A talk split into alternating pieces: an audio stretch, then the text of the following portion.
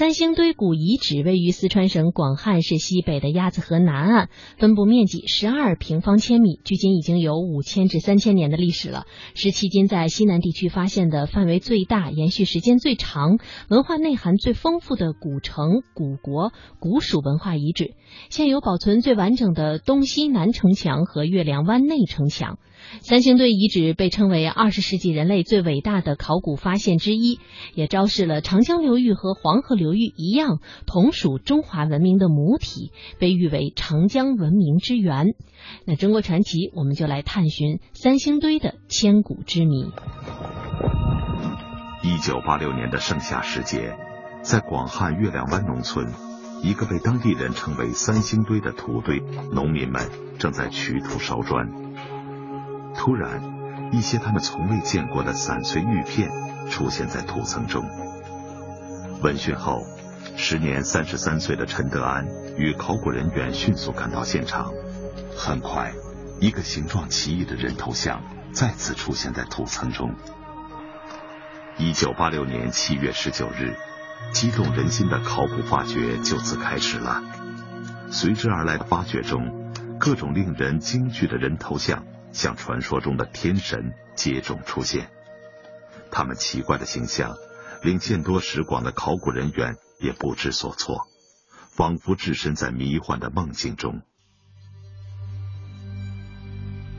在那个炎热的夏季，广汉田野中的发掘一直持续到当年的九月十七日。田野中的每时每刻。陈德安几乎都处在巨大的惊愕和兴奋中，他隐隐感到酷热中的每一个瞬间都在改变着他的人生。他意识到，在这一切的后面，一个震惊人寰的奇迹就要出现了。距离发掘十一年后。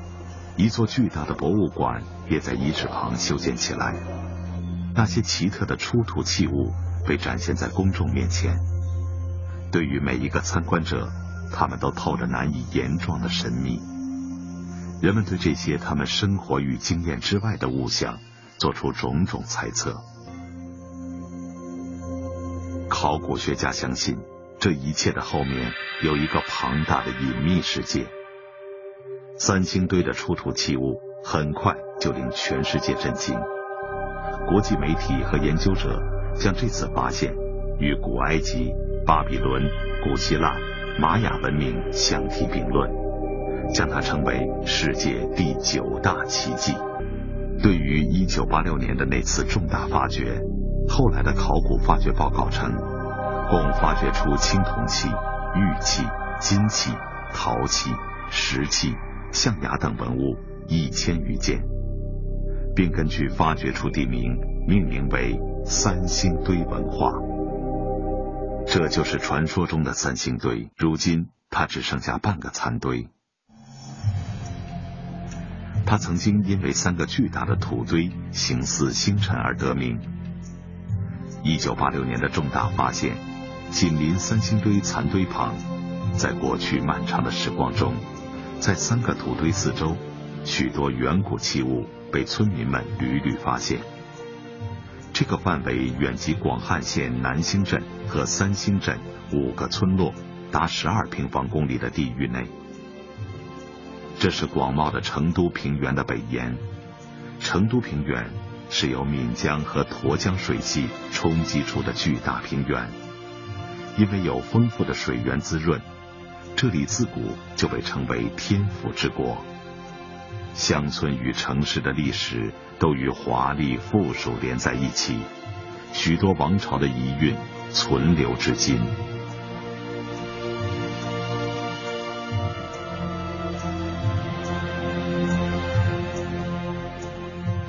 成都平原有迹可循的文明史，可追溯到两千多年前，而在更早的岁月中。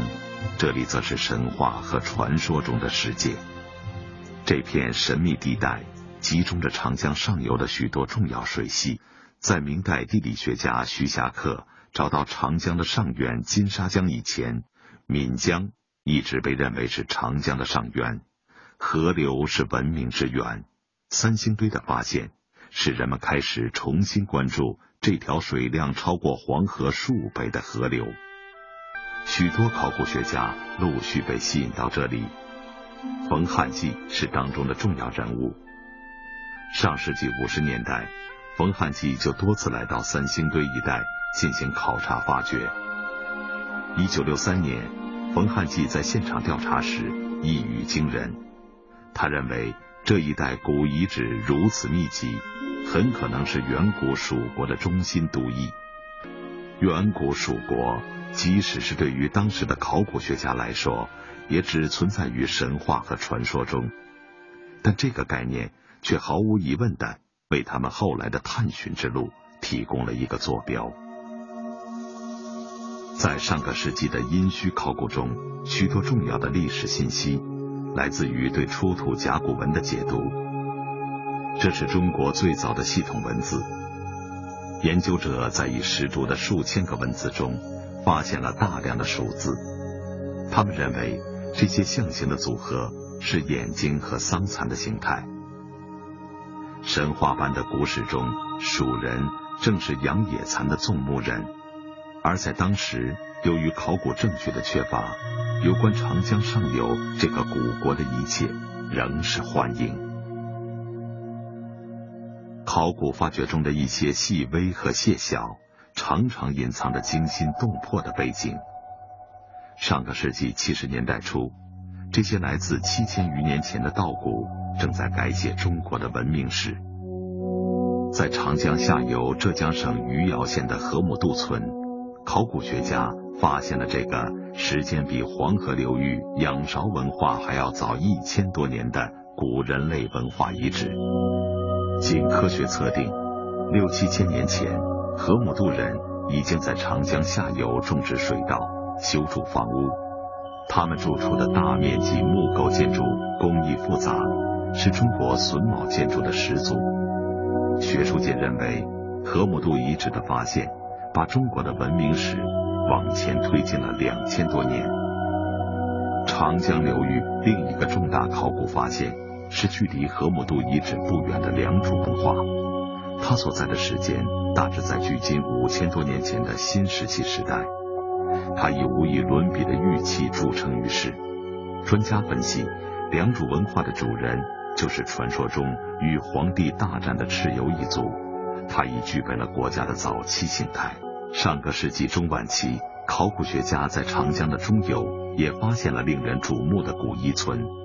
这一系列发现使人们开始关注中华文明的多种起源问题。而在长江上游，人们对古蜀王国的寻找仍然还没有结果。那次发掘是三星堆遗址历次发掘中规模最大的一次，里程碑式的发现就在这过程中呈现。两个被称为祭祀坑的土坑惊天动地。此时，考古学家已在这片原野上苦苦寻觅了半个世纪。到了八六年的时候呢，应该说是空前的一规大规模的一次发掘。把中国的线给它理起来了，就中国这个几千年的历史啊，一层一层的把它都把它找出来了。考古学家林相是冯汉骥当年唯一的研究生。二十三年后，他有机会带领自己的学生参加那次激动人心的发掘。在自己年逾半百时，看到老师当年的预言正渐渐变为现实。每一代人只完成了他一段。应该说，一个重大的发现绝不是一蹴即就的，而是。长期的很多学者、很多人共同的努力，在近一个世纪以来的考古发掘中，考古学家始终未能在长江流域找到一个与黄河流域的殷商同时代的、具有类似规模的泱泱大国。长江上游的三星堆立即成为举世瞩目的焦点。二十年前。这件形象奇异的青铜面具的出土，令在场的所有人百思不解。当年，作为考古队副领队的陈显丹，也亲历了大型面具的出土过程。就像螃蟹的那个眼睛结构一样，在世界上也没有发现过。那么只是发现之后呢，就是根据这个发现之后呢，我们才联想到这个古代文献记载的这个 古蜀人，这个蜀人是这个禅宗众目。我们从这个意义上理解它，可能众目是不是就这个，就这个面具了？这个众目的，因为原来文献上记载这个众目呢，都没说清楚到底众目是什么样的。众它还有另外一个意思，是生和长，对不对？我们说众对或众连环，向众生发展，他是想表现他的祖先的眼睛就非常非常犀利。对于远古蜀国。历代史书的记载仅只言片语。当青铜纵目面具出土后，人们想到了早已被遗忘和曾经不足为信的古文献。实在，古蜀人的第一代国王名叫蚕丛，他被描述成一个长着纵目的人。另一些联想来自于环境。巴蜀之地自古雨雾蔽日，古木参天。专家们相信，纵木是被古蜀人神化了的祖先，它的背后是古蜀人现实的生活愿望。他们希望自己的目光能够穿越雾霭，看得更远。典籍中神话般的古蜀王国，就这样以神话般的方式呈现在人们面前。这些面孔后面。仿佛都有我们熟悉的故事和生活，却又分明让人感到如此陌生和遥远。